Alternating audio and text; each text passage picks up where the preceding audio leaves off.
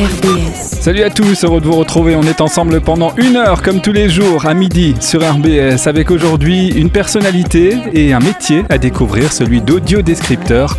Notre invité aujourd'hui est Benjamin Kling. Mais on commence cette émission en musique avec Elie Pérez, Latidos. Soyez les bienvenus sur RBS. RBS.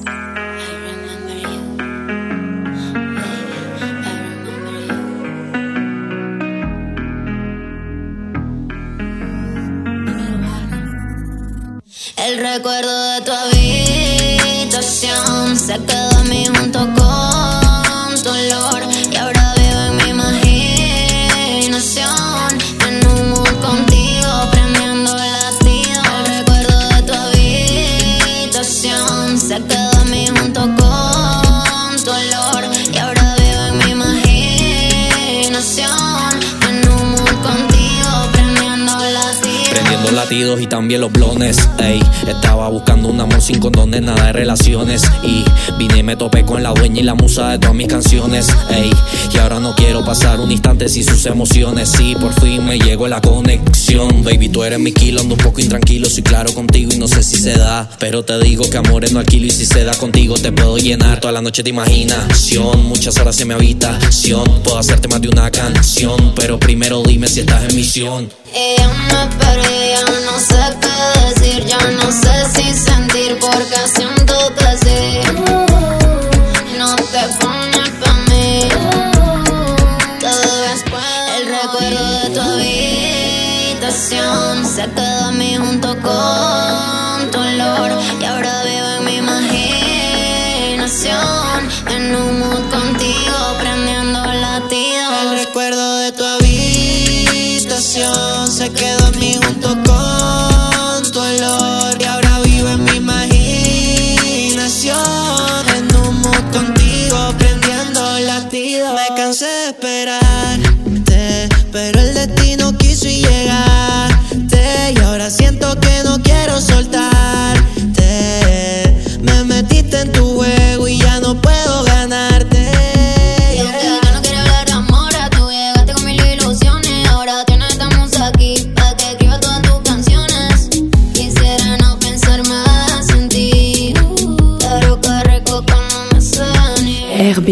Place d'Austerlitz, en fin de matinée, Benjamin Kling, un solide quarantenaire, micro à la main, répond aux questions d'un journaliste RBS, aux cheveux ras. RBS 91.9 FM. FM.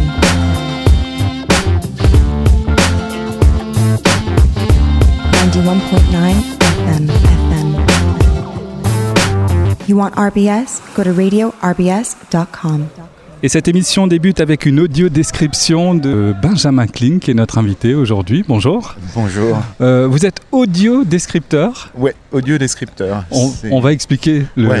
de, de quoi il s'agit parce a, nécessaire. on a une heure d'émission Ah, pour, bah, euh, pour découvrir le, le métier. On est ici donc euh, place d'Austerlitz. Euh, pourquoi avoir choisi ce, ce lieu? Bah, c'est simple, j'habite vraiment pas loin, je suis euh, à la Cruteno et je travaille beaucoup et quand j'ai besoin de, euh, bah, de me ressourcer un petit peu, c'est l'un des endroits où je viens régulièrement. Ouais. boire des verres ou, euh, ou boire des verres. Euh, Et vous travaillez de chez vous? Oui, je suis à la maison. C'est, Ouais. euh, j'étais euh, dans le télétravail avant même d'être dans le télétravail. Avant que ça existe. Avant que ça n'existe, ouais. Le principe de cette émission, c'est de se balader. Je vous propose de, de descendre la, la rue d'Austerlitz et on va arriver sur un événement. Alors, c'était pas prévu, mais c'est aujourd'hui la journée mondiale de la surdicécité. Euh, la surdité et la cécité. Euh, bah, Ah, ce sera l'occasion euh, de, de parler aussi de ce métier d'audio-description. On commence notre balade avec notre invité du jour, Benjamin Kling. J'ai envie de dire les mille et une vies de Benjamin Kling parce que l'audio-description à proprement parler, c'est assez récent dans votre vie. Ouais, ça a une dizaine d'années maintenant, un petit peu plus. Enfin, j'ai appris ça il y a un petit peu plus longtemps, mais, mais je l'exerce ouais, depuis, depuis 8-9 ans, quelque chose comme ça. Et il s'agit donc de décrire euh, des films pour les malvoyants. Pour les malvoyants, c'est ça. C'est-à-dire que euh, c'est une discipline un petit peu. euh, bah, pas très connue finalement, mais qui consiste à traduire l'image. En fait, c'est comme ça que j'aime le décrire, parce que ben, des personnes qui ne voient pas ont besoin d'informations, souvent, pour, comprendre un film. Et donc, ben, mon but, c'est justement de faire ça entre les dialogues, à des moments précis, savoir choisir ce qu'on décrit pour justement aider à la compréhension, sans trop en dire non plus. Enfin, c'est euh, tout un équilibre qui est euh, hyper intéressant. Enfin, je trouve hyper- intéressant. Pour, pour ceux qui ont déjà euh, suivi un film en audio description, euh, il y a des chances qu'on ait entendu votre voix parce que vous n'êtes pas tellement nombreux que ça en France à exercer. Non, enfin oui et non. En fait, je sais pas trop combien on est, mais je pense que des personnes qui ne font que ça, il doit y en avoir. Euh, je dirais entre, entre 20 et 100 pour, euh, pour prendre quelque chose d'assez large, mais Ouais. euh, il y en a, ouais, une, je dirais une cinquantaine, quoi. Ouais. Mais vous n'êtes pas comédien. Non, je suis pas comédien, même si euh, le métier d'audiodescripteur dans, ces- dans la voix, euh, la voix, moi, c'est une, c'est, euh, c'est un petit peu euh, un métier à part entre guillemets. Euh, la voix, je la fais euh, par effet d'aubaine et puis parce que effectivement, je suis relativement à l'aise euh, derrière un micro, mais euh, il n'y a pas besoin, enfin il n'y a pas besoin d'être comédien. En fait, si, il y a peut-être besoin d'être comédien. Euh, à l'origine, si on veut faire une bonne voix, il faut qu'elle soit relativement neutre. Et euh, malgré tout, ça évolue un petit peu. Au départ, ça devait être neutre. Dans les chartes de l'audio-description, ça devait être particulièrement neutre. Mais au bout d'un moment, ben, effectivement, si c'est neutre, c'est monotone. Et donc, ça n'entraîne pas forcément dans le film.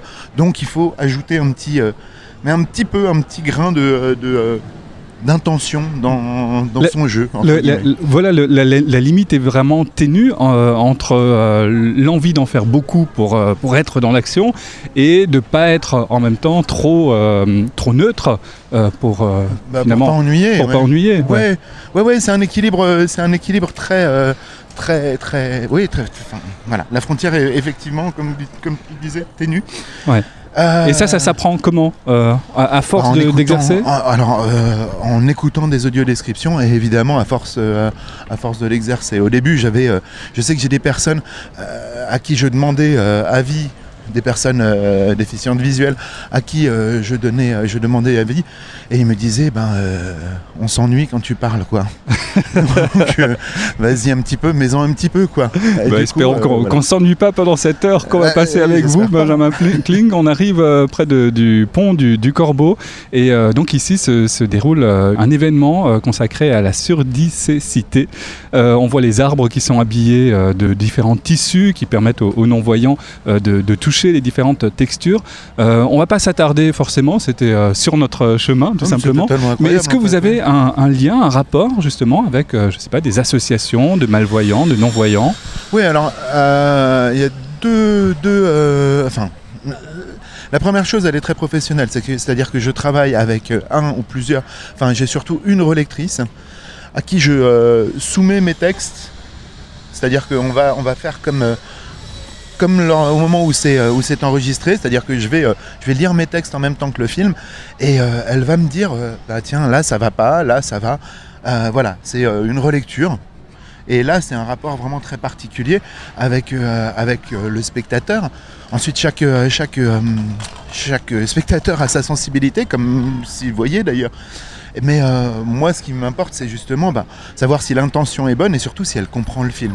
Donc moi, je travaille avec Bernadette Billman, qui est, euh, qui est, euh, qui est aveugle et qui, bah, pour la plupart de mes films, relie mes textes avec moi. Le quoi. critère numéro un, c'est la compréhension du film.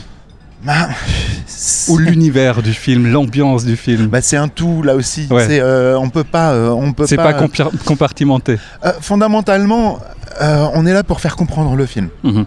Donc, Mais est-ce que- est-ce qu'on arriverait à comprendre un film euh, sans audio description mais il y a des personnes, euh, des, des personnes malvoyantes qui n'aiment pas l'audio-description. Et ce que je comprends très bien. Ouais. Et il y a sans doute des personnes euh, déficientes visuelles qui n'aiment pas mes audio-descriptions. Forcément. Et ça, c'est évident. quoi. Mais, Donc vous leur gâchez le film. Donc je leur gâche le film, donc autant qu'ils ne m'écoutent pas, effectivement. Mais non, mais mais il y a des gens, effectivement, qui regardent des films sans audio-description et qui, qui n'en ont ni le besoin ni l'envie, quoi. Ouais. Donc euh, voilà, c'est euh, c'est euh, ça paraît euh, ça paraît logique d'ailleurs. hein, euh, chacun chacun ses goûts, mais euh, voilà. I've been fucking hoes and popping pillies, man. I feel just like a rock star. All my brothers got that gas and they always be smoking like a rock star. Fucking with me, call up on the Uzi and show up, man. Them the shot toss.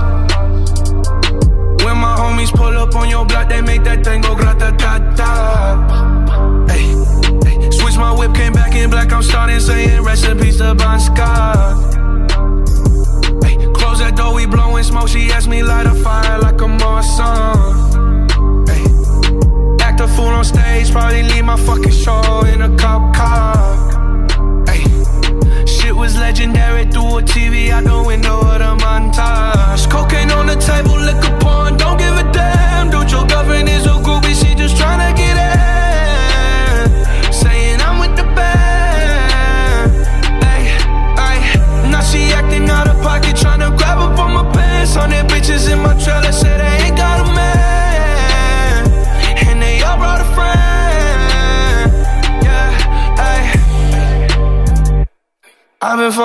And popping pillies, man. I feel just like a rock star.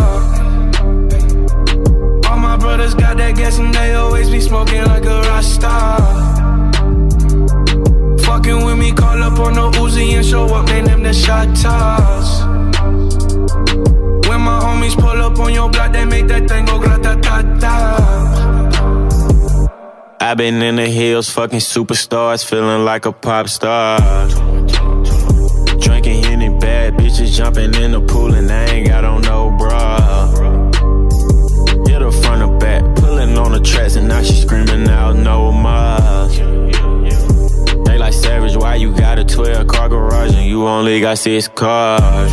I ain't with the cake and how you kiss that. Your wifey say I'm looking like a whole snap.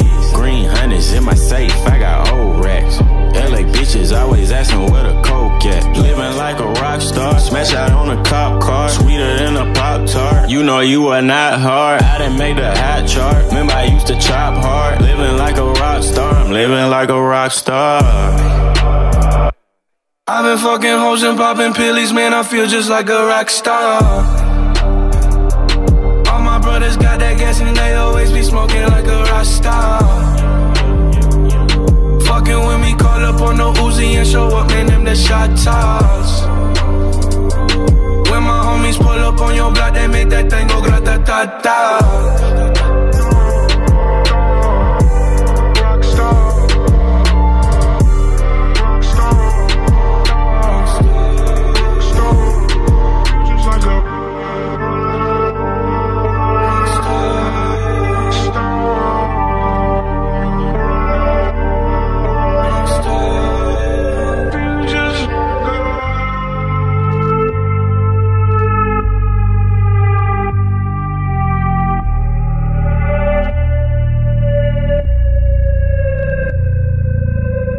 RBS. On est avec Benjamin Kling aujourd'hui. On se balade euh, à Strasbourg. Là, on est sur euh, les, les quais des Bateliers. Donc, on le disait, un quartier que vous connaissez bien, hein, puisqu'on on se dirige vers la Cruteno. Vous y habitez, vous y travaillez. Euh, le, le- le travail d'un audio euh, descripteur fonctionne comment euh, sur, euh, sur un film? C'est-à-dire qu'il y a une commande.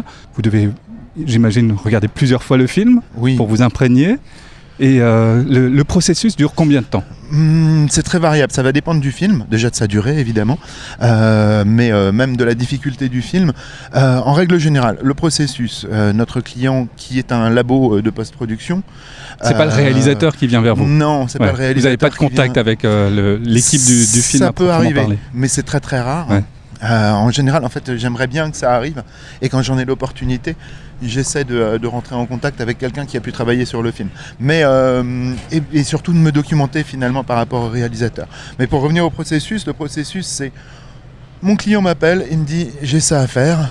euh, film, série, documentaire. Il m'envoie un fichier vidéo avec un timecode dessus. Euh, moi, je regarde ce, ce programme une fois, potentiellement deux fois. Je note euh, les potentielles difficultés, le nom des euh, personnages. J'en fais déjà une, descri- une description euh, écrite, voilà, pour me faire dire spontanément ce à quoi me fait penser le personnage. Qui- voilà, ça va être un trait, un trait physique. Ça peut être, bah, comme, comme je l'ai dit, solide quarantenaire, cheveux ras. C'est juste pour donner une petite indication, une petite, voilà, Et il faut que les, les indications aient un sens pour euh, la suite de l'histoire aussi dans la mesure du possible. Ouais. Bah, on, va pas, disons s'a- que- on va pas s'attarder, je sais pas, sur euh, les sourcils du personnage ou sur sa Bah, façon on de s'habiller si, si c'est pas important. C'est juste pour, euh, là pour le coup, c'est juste pour donner une, une petite, une petite voie de, de constitution mentale d'un physique. Ouais. C'est comme ça que je le vois moi. Ensuite, euh, si ça se trouve, ça, ça- si ça se trouve, ça sert à rien. En revanche, si la personne euh, euh, bah, justement, si la personne est euh, à la peau noire, si la personne euh, est euh, Une est- caractéristique physique qu'on avoir voit une- spontanément en tant que voyant, c'est ça ouais. Alors, le- le- le- le- la peau noire est un, un- un sujet un peu sensible, mais il n'empêche que si dans le film, le fait qu'il ait la peau noire amène une vision des autres personnages différente de ce qu'elle pourrait être s'il Ouais. n'avait pas la peau noire, je considère qu'il faut, Il faut le dire. euh, il faut le dire. Maintenant, euh, c'est pas très politiquement correct en ce moment. donc, euh, donc voilà. Et Euh, donc, euh, donc voilà, je vois le film, je, je le vois une fois, deux fois, et puis ensuite, ben, je me lance. La le processus d'écriture, il met, euh, en fonction du film, il peut mettre entre 4 et, euh, et 10 jours. Ouais, donc c'est long quand même. Ben ouais, c'est un, Ouais. c'est un sacré travail, ouais. Et votre travail de description euh, se fait euh, dans les moments de, de calme où ça parle pas. Ah oui, on ne peut pas parler sur les dialogues, On parce que imagine sinon bien. à ce moment-là... En fait, l'idée de l'audiodescription, c'est de... c'est ce qui se dit, mais c'est chuchoter à l'oreille du spectateur. Ouais. Donc on, ne se doit, on se doit de ne pas être euh, trop intrusif. Euh, on, va, on, va, on va expliquer le film, décrire le film, mais sans, euh, sans le raconter. Et euh, justement, c'est, on en revient à- au, au jeu d'acteur. Si on en met trop, on fait partie intégrante du film, et donc on influe sur le film. Ouais. Ouais. Donc il faut quand même une certaine forme de Il neutralité. faut que vous restiez à votre place. Exactement. Ouais. Euh, alors je l'ai dit tout à l'heure, euh, ce- cette audio description est, est arrivée dans votre vie euh, sur le tard. Vous aviez une, une quarantaine d'années, début de la quarantaine, c'est ça? Ouais, un petit peu moins, oui, oui, enfin. Mais votre amour pour le cinéma, finalement, remonte à beaucoup plus loin. Ah ouais, ouais, ouais, ouais, ouais, ouais, ouais, j'ai. euh, je me suis pas mal cherché. De toute façon, déjà à la base, étudiant, je me suis cherché. et professionnellement, je me suis cherché. Mais disons que j'ai fait, j'ai fait mes études au lycée Kléber. Euh, j'ai eu mon bac, comme euh, beaucoup de monde. Qu'est-ce que j'allais faire après? Bon, allez, Sciences Éco, allez. Mm, Ça va pas me fermer trop de portes. Et puis euh, voilà. Et puis en fait, moi j'avais toujours. Enfin, je suis. Je, je, je regarde des films depuis que j'ai 8 ans. Et puis des films. voilà, un peu, un peu compliqués. J'ai toujours Ouais. adoré, j'ai toujours adoré le cinéma. Ma mère m'a, m'a, m'a toujours donné, enfin, m'a donné cet amour du cinéma. Ouais. Donc, euh, ben voilà, j'ai, euh, j'ai, toujours adoré ça. Et donc, Sciences Éco. Donc un, vrai cinéphile. Ouais, je crois. Enfin, ouais, ouais, je pense. Ouais. Et du coup, quand plusieurs années plus tard, vous faites votre première audio description et que vous voyez votre nom au générique d'un film où il y a Jean-Luc Godard, Là, ouais. c'est c'est Ah l'accomplissement. bah, là, je me dis. euh, mais en fait, je fais Pour Sciences Éco. pour un cinéphile, il y a pas cinéphile, je fais Sciences Éco en me disant bon, peut-être que je vais pouvoir faire de la production audiovisuelle. Donc, euh, je fais péniblement une licence de euh, de, de, de, euh, de- de Sciences Éco et, euh, et en parallèle, je fais. euh, je fais le, du CAV, donc diplôme Mhm. universitaire cinéma et audiovisuel à à, à Strasbourg. Strasbourg. ouais. Ouais, absolument. Qui me donne, qui, qui solidifie un petit peu mes connaissances en. À la en fois cinéma. théorique, mais aussi technique, puisqu'on ouais, commence ouais. à toucher la caméra. euh, Ouais, ouais, tout à fait. Bah, on fait un petit film. Euh, Je me souviens, j'avais fait un petit film d'horreur. Euh, En HI8 euh, ouais. Alors pour les euh, plus jeunes, ils peuvent pas comprendre. Ça sert rien de commencer à expliquer. H8, Il faudrait expliquer le, le principe des cassettes. Enfin, Voilà. non, c'est trop, trop long.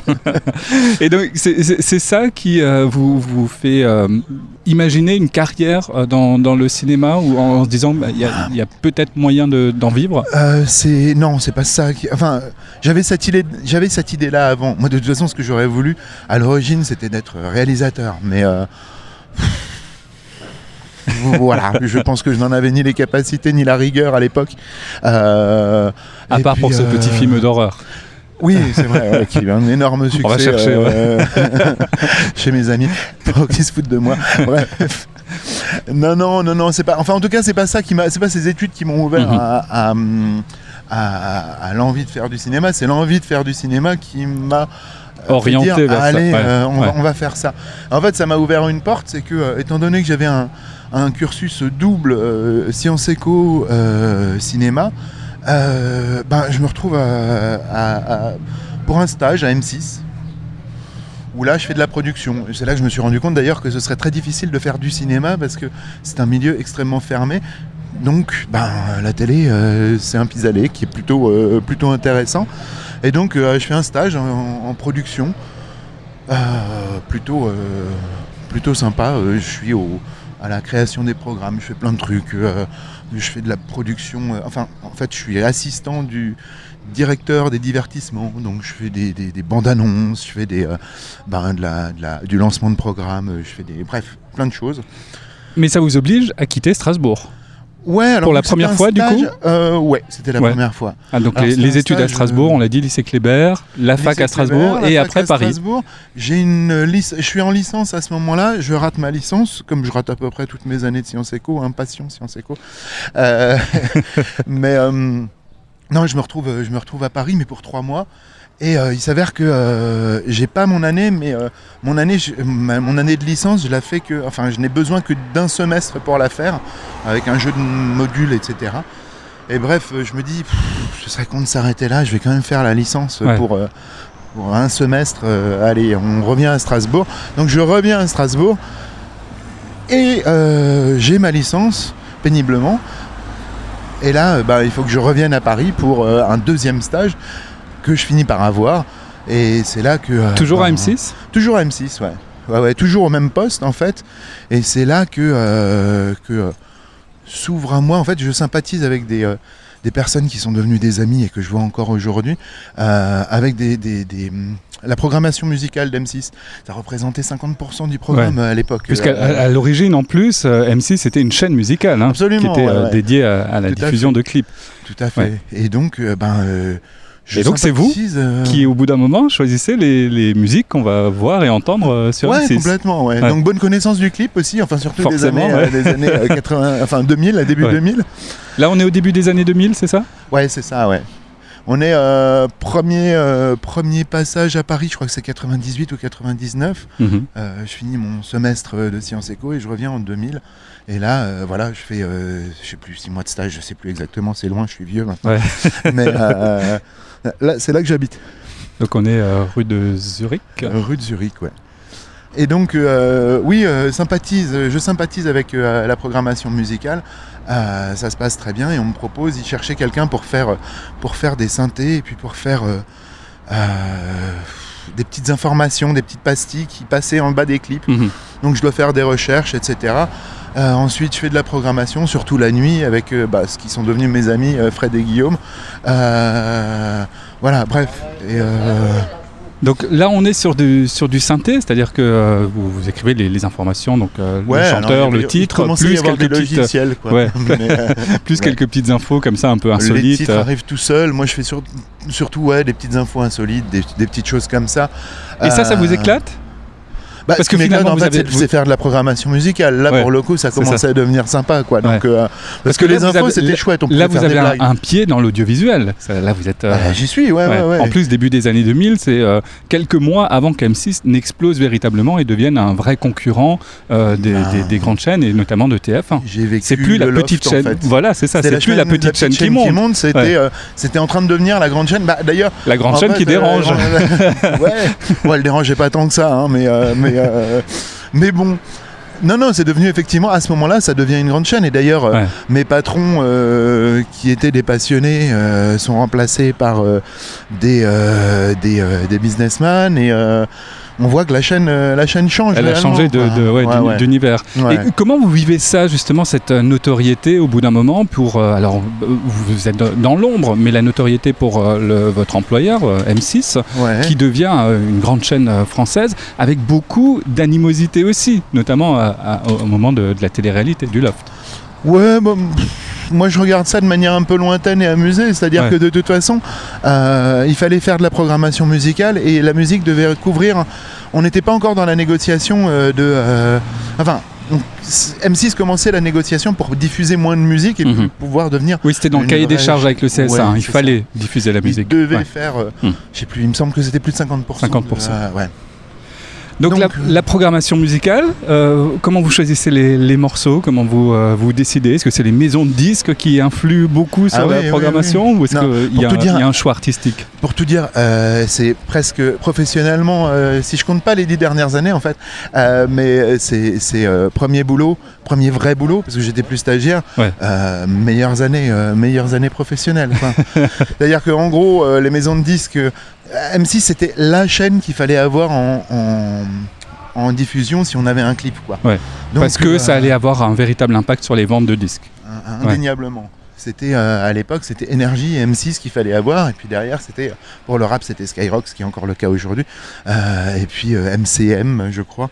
Euh, bref. Ouais. Donc, euh, donc où en étions-nous? Bah euh, oui, enfin, je veux dire, euh, les maisons de disques, elles, sont devenues, euh, elles étaient assez offensives, et c'était les meilleures années parce que, en fait, euh, on était un peu les rois. On avait euh, le Avec matin, votre on arrivait, ouais, non, ouais, ouais, Bah oui, mais forcément. on arrivait au bureau, en tout cas, on avait un tas de disques euh, en fonction des jours qui variaient entre, euh, entre euh, 10 et euh, 50. Et, euh, et le boulot, c'était de les écouter. Aïe, aïe, aïe, c'est dur. Euh, on- Donc on les écoutait, on programmait. On... À midi, on se faisait inviter par les maisons de disques qui nous avaient juste avant ou qui nous présenteront après leurs clips.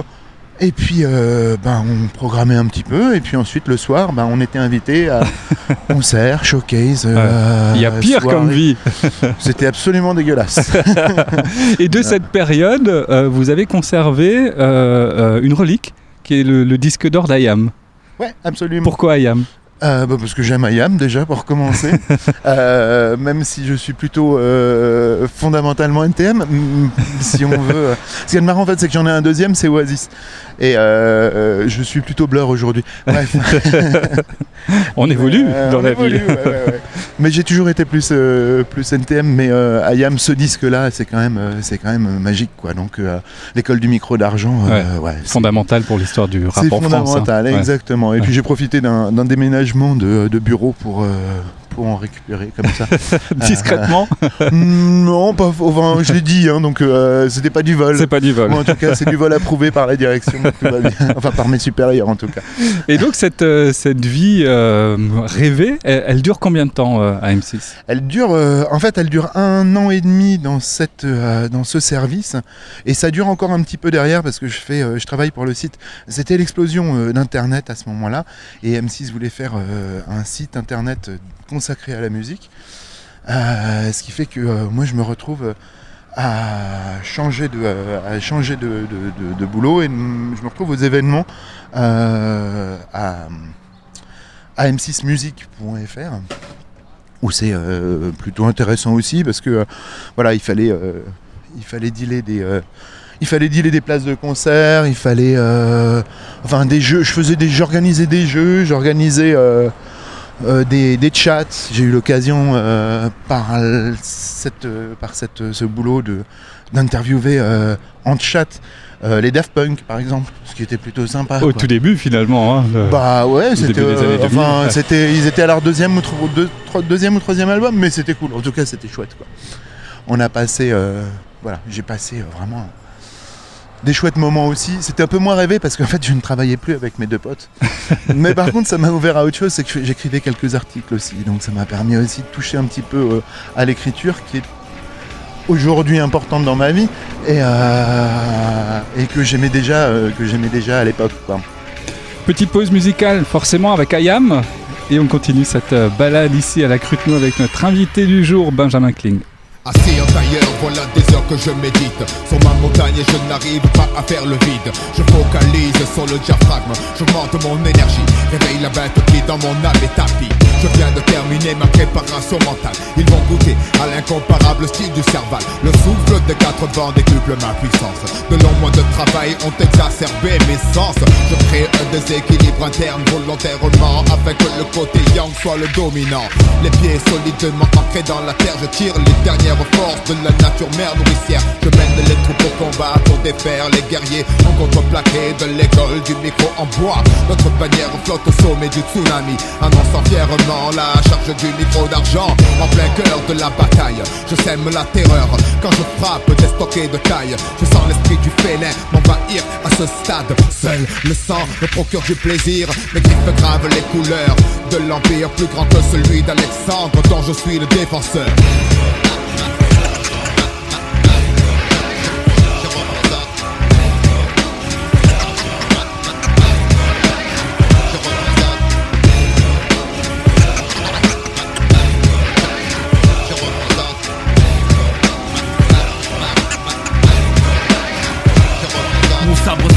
je médite accroupi sous les branches d'un seul pleur. Je défends l'honneur de mon école, fils. Le troisième œil scrute le terrain, la tactique à pratiquer pour balayer l'ennemi statique physiquement. Le déplacement furtif de l'essence de mon esprit élabore les bases de ma stratégie. Donc je me dresse dans des cliquetis bardés d'armes. J'ai une armée entière sous le charme, prête à mourir à la gloire de mon étendard. J'ai rassemblé la clique des valeureux guerriers barbares d'art J'ai envoyé perdre les lettres pour chasser les traîtres, selon de mes maîtres. Sans relâche, je crache des cendres et poursuivrai les massacres jusqu'à ce que le nombre AKH soit légende. Car le soldat guerrier alpha est à droite et lance l'assaut là sur l'école du micro en bois. La bataille a débuté, tiens, ce coup vient d'un expert à la guerre, vaillant praticien des arts martiens. Délégué pour mettre terme à ces horreurs, tel est mon abeur, tu sais de qui je défends l'honneur.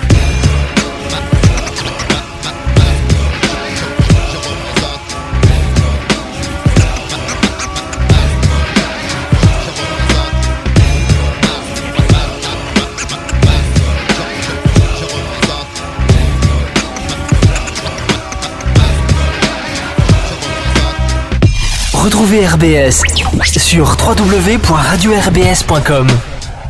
On est avec Benjamin Kling, notre invité du jour. Euh, on était au début des, des, années 2000. Il y a eu cette euh, période M6, ensuite euh, M6.fr. On est euh, dans l'explosion d'Internet au début des années 2000.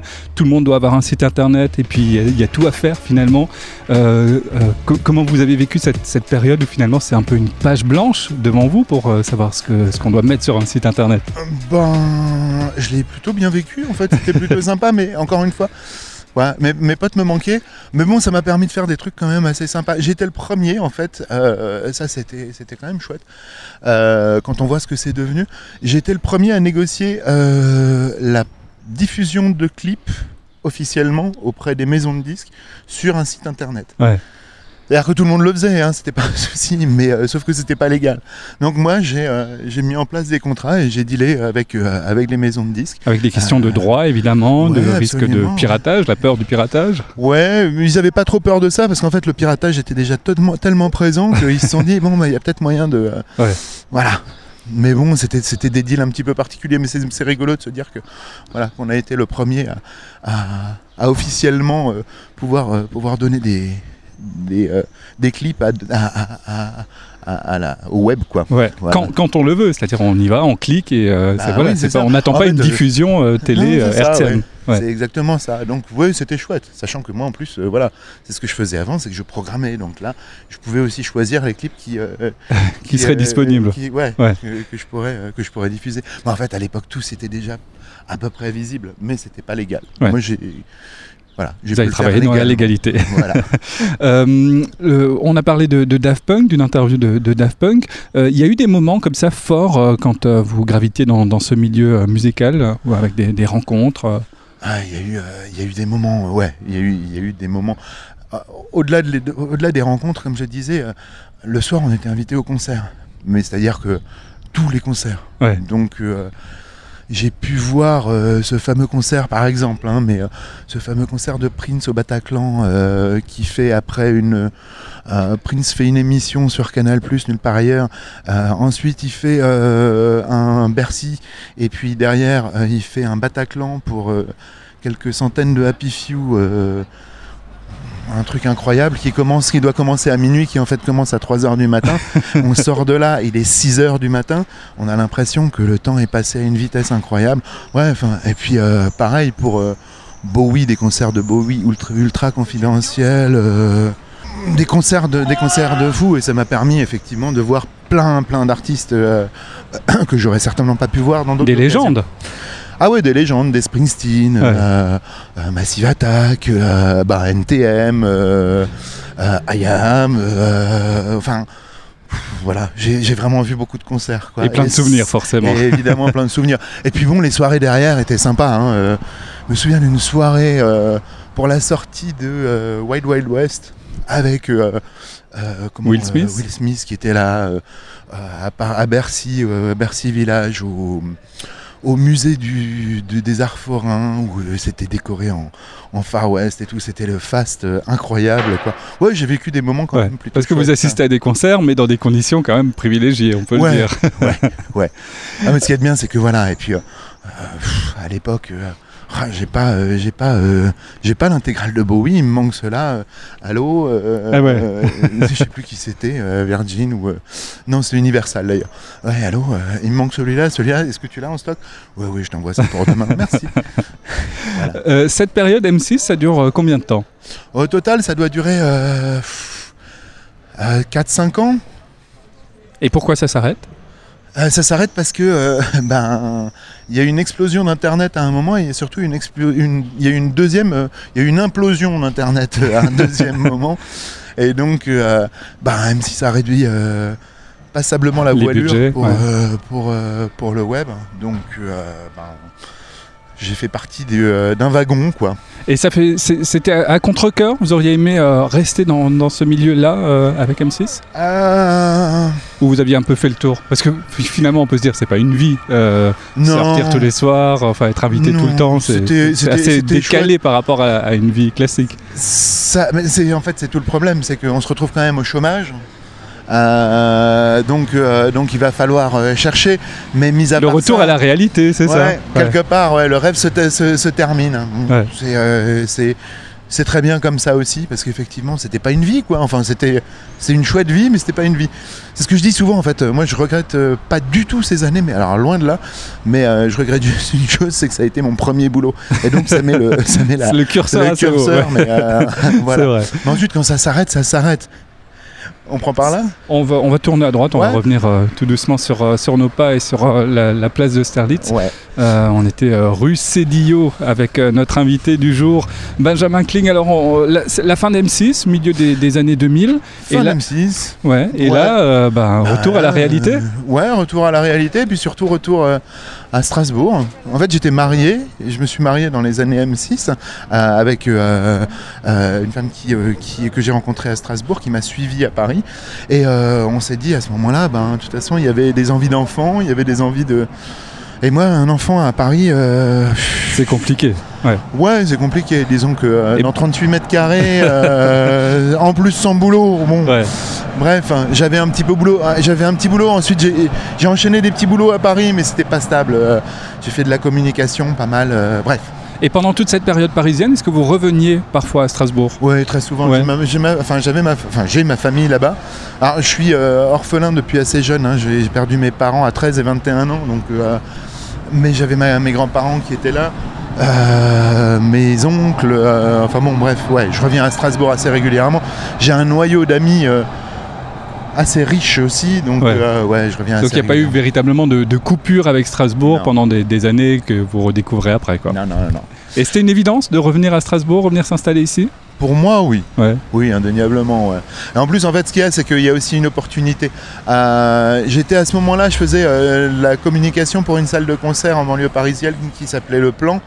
Et euh, le truc était bien, mais c'était des CDD. Et puis euh, voilà. Et j'ai un oncle qui avait acheté un, un petit, euh, une petite maison, enfin qui n'avait pas acheté, mais qui louait une petite maison pour en faire un- une boutique avec un copain. Mais euh, il n'avait pas le temps de s'en occuper. Et il me dit. euh, Bah, écoute, j'ai cette petite maison à la Roberto. Donc c'est une opportunité. bah, vas-y, fais, fais-y ce que t'aimes bien. Il s'avère que, en plus de la musique, que, en plus du cinéma, j'aime bien le design, que je suis d'un naturel assez, assez ouvert, donc ça me plaisait bien l'idée d'ouvrir un magasin de déco euh, à Strasbourg. Alors c'était à la Roberto, c'est juste à côté de la Vignette, donc assez loin dans la Roberto. Et donc euh, voilà, et en plus, euh, ça avait un double avantage, c'est qu'en plus, je pouvais vivre au-dessus de, de la boutique. Avec en plus un jardin de euh, César. Enfin bon, bref. C'était plus la vie parisienne. On était un ni, petit dans, peu, ni euh, dans la frénésie, ni dans le cadre. Euh, non, là on était plutôt dans le calme et, euh, et presque l'ennui hein, parfois. Mais, euh, mais euh, voilà, mais bon, euh, ça a été quatre années euh, plutôt sympas, mais euh, où euh, surtout euh, ben, j'ai pu me consacrer à ma première fille qui, euh, qui est née euh, assez peu de temps après mon retour à Strasbourg. quoi. Et de, de ces quatre années de magasin de design, vous avez également gardé quelques reliques. Quelques-unes, ouais. Ben, disons que je faisais aussi des brocantes. C'est un truc qui me manquait parce que je faisais ça jeune. Donc euh, j'ai gardé, j'ai gardé quelques meubles, j'ai gardé quelques objets. J'ai surtout gardé encore une passion de, une passion, un intérêt pour. Pour le design, pour euh, il y avait une galerie d'art aussi au-dessus, donc euh, quand on a quitté l'appartement au-dessus, je l'ai transformé en galerie d'art. Donc voilà, pour tout ce qui est euh, art, ben, artisanat ou, ou art pictural, photo, etc. You lift our hearts over mountains and brighten up our rainy days. It's true.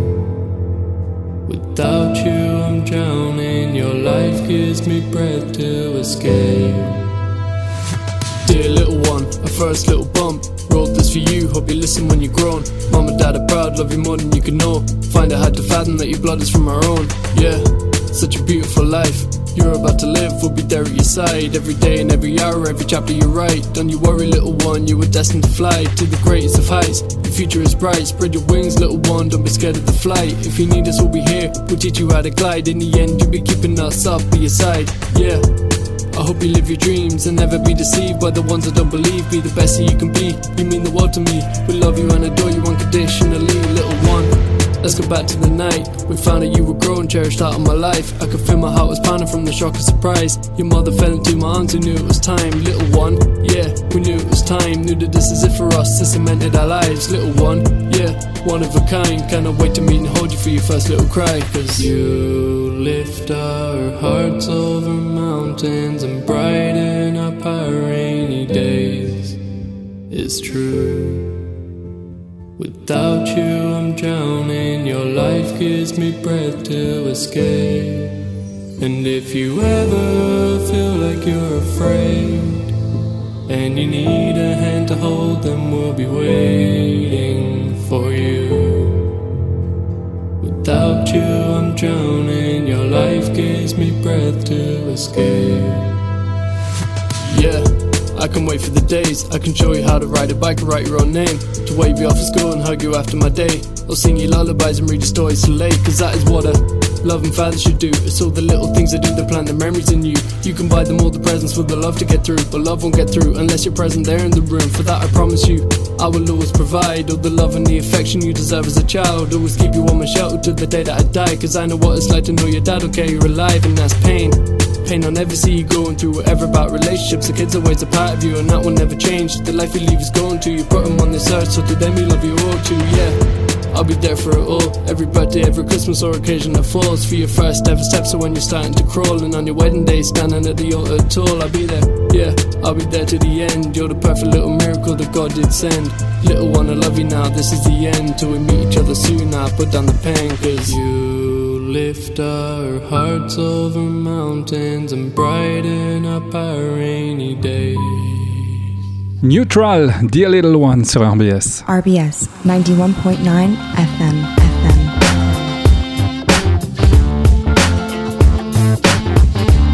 91.9 FM. FM. You want RBS? Go to radiorbs.com. On est avec notre invité Benjamin Kling ici euh, à Strasbourg. On revient sur nos pas, hein, sur euh, la place d'Austerlitz pour euh, clore cette interview et bah, pour clore votre parcours professionnel également, puisque bah, c'est après le, magasin de, de design que vous, remettez un pied dans, dans l'audiovisuel. Ouais, bon, il se passe quand même deux trois trucs entre temps, parce que je fais, vu que j'ai- on l'a dit au début, j'avais mille vies. Enfin, j'ai eu mille vies, mais j'ai fait des trucs un petit peu moins intéressants. J'ai été, j'ai vendu des disques euh, chez Harmonia Mundi à, à Strasbourg, qui était à l'époque euh, rue des Juifs. Euh, j'ai, été directeur marketing pour les restaurants Francesca. Y avait une centaine de restaurants en France, en Suisse, en Angleterre, bref. Voilà. Et puis, euh, euh, ensuite, ben, en parallèle, je donnais des cours de cinéma à l'ITIRI, qui est un institut des traducteurs, interprètes et relations internationales, qui forme des, euh, des Master 2 en traduction audiovisuelle. Et je leur donnais des cours de cinéma. Et par ce biais-là, le responsable euh, des masters m'a dit Bah tiens, il y a une formation là, tu te fais chier là où tu es. Ouais, tu chier là où tu es, clairement. Euh, ben, il y a une formation à l'audiodescription. Alors moi, je lui dis audiodescription, euh, ouais. Vous connaissiez pas Ah, pas du tout, Ouais. non. Eh ben, je me renseigne et euh, je constate que le truc est quand même très intéressant. Ouais. Donc, euh, donc je fais cette formation qui dure une semaine assez intensive, mais qui ne suffit évidemment pas. C'est ça, en une semaine, ça devenir- suffit pas pour devenir On audiodescripteur. a les bases, mais Ouais. euh, pff, non, on n'a pas du tout assez. euh, voilà, c'est une belle initiation. Ouais. Heureusement- comment vous vous perfectionnez du coup dans, dans cet art? Bah heureusement, la, la, la, euh, la- la- Laetitia qui donne euh, cette, cette formation, on a eu des, des- ouais, un petit coup de cœur. On était, on s'est vraiment bien entendu. Euh, on avait des discussions. euh, on est, on est tous des, en audio description, on est, euh, on est tous des, des- des passionnés. Et donc les discussions étaient déjà euh, très passionnées.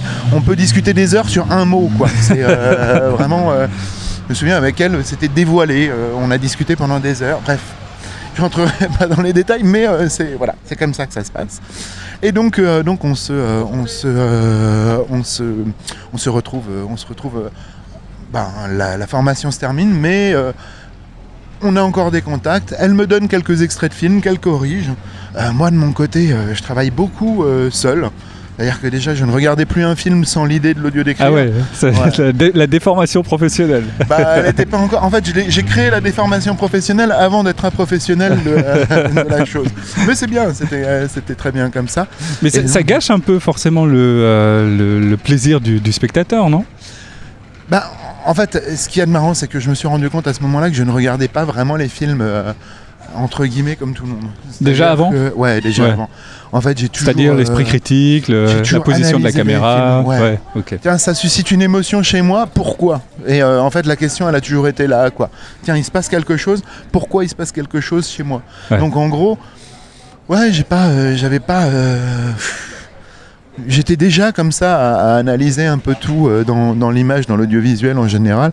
Donc, bah, on a, voilà, j'ai trouvé une discipline qui, là, pour le coup, elle m'a permis de me rendre compte de ce que j'étais et comment, et de quel spectateur j'étais. Et euh, elle m'a surtout permis en fait de me rendre compte que bah, j'ai toujours analysé l'image et, euh, et le cinéma. Donc euh, ça rendait les choses entre guillemets un petit peu plus faciles pour moi pour décrire. on n'a pas le temps dans l'audio description de tout décrire. Et d'ailleurs heureusement parce que ce serait lourd. Ouais, forcément. Oui, parce que ça fait beaucoup d'informations également pour le spectateur. Bah bien sûr. Ouais.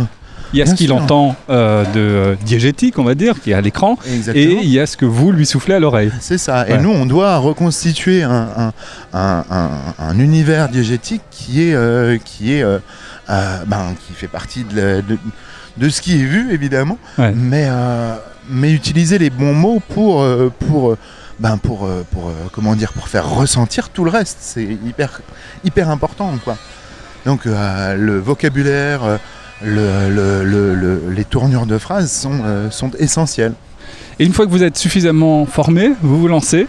Première audio description euh, officielle. Première audio description officielle, ouais. euh, alors je crois que c'est la première effectivement. C'est, on en a parlé. C'était un, un, un film, comme, dire, comme on dit, un film omnibus ou un film à sketch Ouais. autour de, euh, de Sarajevo. Ça s'appelait Les Ponts de Sarajevo. C'était un truc très, euh, très, très intellectuel euh, avec beaucoup de réalisateurs, dont euh, Godard. Jean-Luc Godard. ouais. Et donc, donc voilà, ça c'est ma première expérience qui était une super expérience parce que c'était la première, mais c'était un film qui était en italien, en, en anglais, en polonais, en russe, et en règle générale, on audio décrit pas des films sous-titrés. Ouais. Ou ils peuvent avoir quelques sous-titres, ça on peut le faire. Mais euh, là, il y a des, des sketchs qui étaient entièrement en italien, entièrement en, en polonais. Parce que euh, quand c'est sous-titré, vous traduisez le sous-titre Ou il y a une Euh, traduction oui. Ouais, c'est Bah, vous qui le faites. C'est-à-dire qu'en fait, euh, on, doit décrire ce qui se passe à l'écran. Mhm. Donc, qui- s'il y a du texte qui apparaît à l'écran, bah, on va dire éventuellement sous-titres. Ah ouais. Bonjour, comment allez-vous? Voilà. Ouais. Et prendre un ton différent. quoi. Voilà. Donc ça c'est le, le premier film et puis après ça s'enchaîne? Euh, ouais, c'est le premier film. Ben, en fait, euh, ouais, ça s'enchaîne, mais euh, il a fallu que je travaille quand même euh, le, le, le marketing de, de mon arrivée sur le marché. de- Faut vous vendre quoi. Ouais. Bah, il fallait Faut me faire vende. une petite place. Alors j'avais un client qui lui n'avait jamais fait d'audio description qui m'a demandé de faire ça. Il en a eu une deuxième qui était Alibaba avec Fernandel que j'ai faite aussi et qui était qui était assez chouette à faire. Ouais. Mais ben, ça mettait du temps à, venir. Lui il commençait donc euh, et puis c'était pas sa priorité. Donc euh, bah, j'ai sondé le marché. Et en fait j'ai en- j'ai envoyé des lettres de motivation euh, au format audio description. Donc c'est un format Word avec des time codes et je décrivais, je faisais une espèce de mise en abîme avec la personne, je faisais des recherches sur son physique sur internet pour trouver une photo, je le décrivais, je dis qu'il rentre dans son bureau, qu'il ouvre un mail, dans ce mail, ben, ce mail qui est le mail que j'ai envoyé, il y a, voilà. Et ça a plu Bah ouais, j'en ai Ouais. envoyé une trentaine. euh, j'ai eu zéro réponse euh, négative, euh, mais euh, finalement pas beaucoup de réponses positives, mais largement suffisamment. D'ailleurs que j'ai dû en avoir trois ou quatre. Donc je commençais à voilà. Et c'est une- suffisant pour en vivre Aujourd'hui, aujourd'hui, avoir plus que 5-6 clients, Ouais, c'est compliqué. C'est compliqué. Alors l'avantage, à tel point que en fait, j'ai formé ma femme à l'audio. Oui, c'est ça, on l'a pas encore dit, mais vous travaillez à deux. On travaille à deux, ouais. Ouais. Alors on travaille soit sur les mêmes projets, soit euh, sur des projets différents. Le plus souvent sur des projets différents, mais on se demande notre avis sur, euh, sur nos projets en cours. Ouais. Mais euh, oui, on travaille à deux. Donc euh, elle, elle a abandonné son travail à- au collège euh, Saint-Étienne pour, euh, pour se mettre à, à l'audiodescription. Et, et donc je l'ai formée à ça et, et elle est ravie, elle est ravie de ce qu'elle fait. Mais euh, donc voilà, ouais, c'est c'est un- un- une belle histoire. Mais donc avoir plus, plus que 5 clients, faut- c'est mieux d'être deux. Ouais. Mais je me plains pas parce que j'ai de la chance. quoi. Et la, la palette des films euh, que vous décrivez est très large aussi. Ouais, Il y a bah, des, des- des films plus anciens, on l'a dit là, euh, Alibaba. oui, ça peut être. Ça, euh, là, j'ai enchaîné un documentaire sur Patricia Highsmith avec euh, un téléfilm euh, TF1 euh, avec Marianne Chazelle et. en même temps, je sais pas, il y a la, Maison du Lac que fait ma femme, et puis ensuite, là, je vais faire la troisième saison de Lupin pour Netflix. Il n'y a pas que du cinéma d'auteur, on l'aura ah, compris. Non, non, non, mais bon, c'est ce que je préfère faire. J'ai un client qui me paye très très mal, mais qui sait comment, euh, comment me, me draguer. Il me, file, euh, il me file un film d'auteur, un film culte, et puis je lui dis, ah ouais, c'est pas bien payé. Bah ouais, mais c'est quand même, euh, c'est quand même Hitchcock, c'est quand même Truffaut, c'est quand même. Ouais. euh, Et indirectement, est-ce que c'est votre manière à vous maintenant, Benjamin Kling, de faire du cinéma, qui était votre désir premier à l'époque? Ah ouais? Ouais. Euh, disons que c'est l'avantage, c'est que euh, je recrée un film qui a déjà été créé. Donc c'est une forme d'adaptation. Un, réalisateur qui va adapter un livre euh, va adapter un livre, donc il va le faire à sa sauce. Moi, avec ma technique, bah, j'essaie au maximum de respecter le travail du réalisateur et ce qu'il peut apporter dans son film pour en le retranscrivant pour une pour une en l'expliquant euh, pour un public euh, qui en a potentiellement besoin. Ouais. En- euh, je crois que c'était André Bazin qui disait faire de la critique, c'est déjà faire du cinéma. Ouais. Est-ce que faire de l'audio description, c'est faire du cinéma? Ouais, je pense. Je pense. Enfin. J'aime à le penser en tout cas, voilà. mais euh, non, mais je pense réellement que ça l'est. Mais ce qui est bien, c'est que c'est faire du cinéma, c'est aussi faire de la littérature, c'est aussi faire de la critique, c'est aussi faire de l'analyse d'image, c'est aussi donner des cours. Finalement, euh, enfin, c'est ce que je fais maintenant aussi à la fac. Enfin bon, bref, c'est c'est vraiment chouette, quoi. Merci beaucoup pour euh, cette petite balade dans, dans Strasbourg, dans votre quartier de, de la Cruteno, Benjamin Kling. Et puis, euh, si on clique euh, sur le bouton audio description d'un film, on a des chances de tomber sur, sur Ouais. votre voix. Je serais tenté de dire faites l'expérience parce Ouais. que c'est hyper intéressant. Même si vous voyez, faites un quart d'heure et puis regardez un film, un quart d'heure, un film qui vous plaît, que vous avez déjà vu, un quart d'heure. Allez-y, regardez, c'est vraiment intéressant. Merci beaucoup. Merci. Et c'est la fin de cette émission consacrée à Benjamin Kling. Merci de nous avoir suivis. On se retrouve tous les jours à midi sur RBS. Bon après-midi.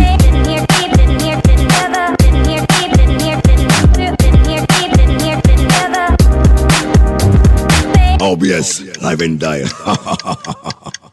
RadioRBS.com.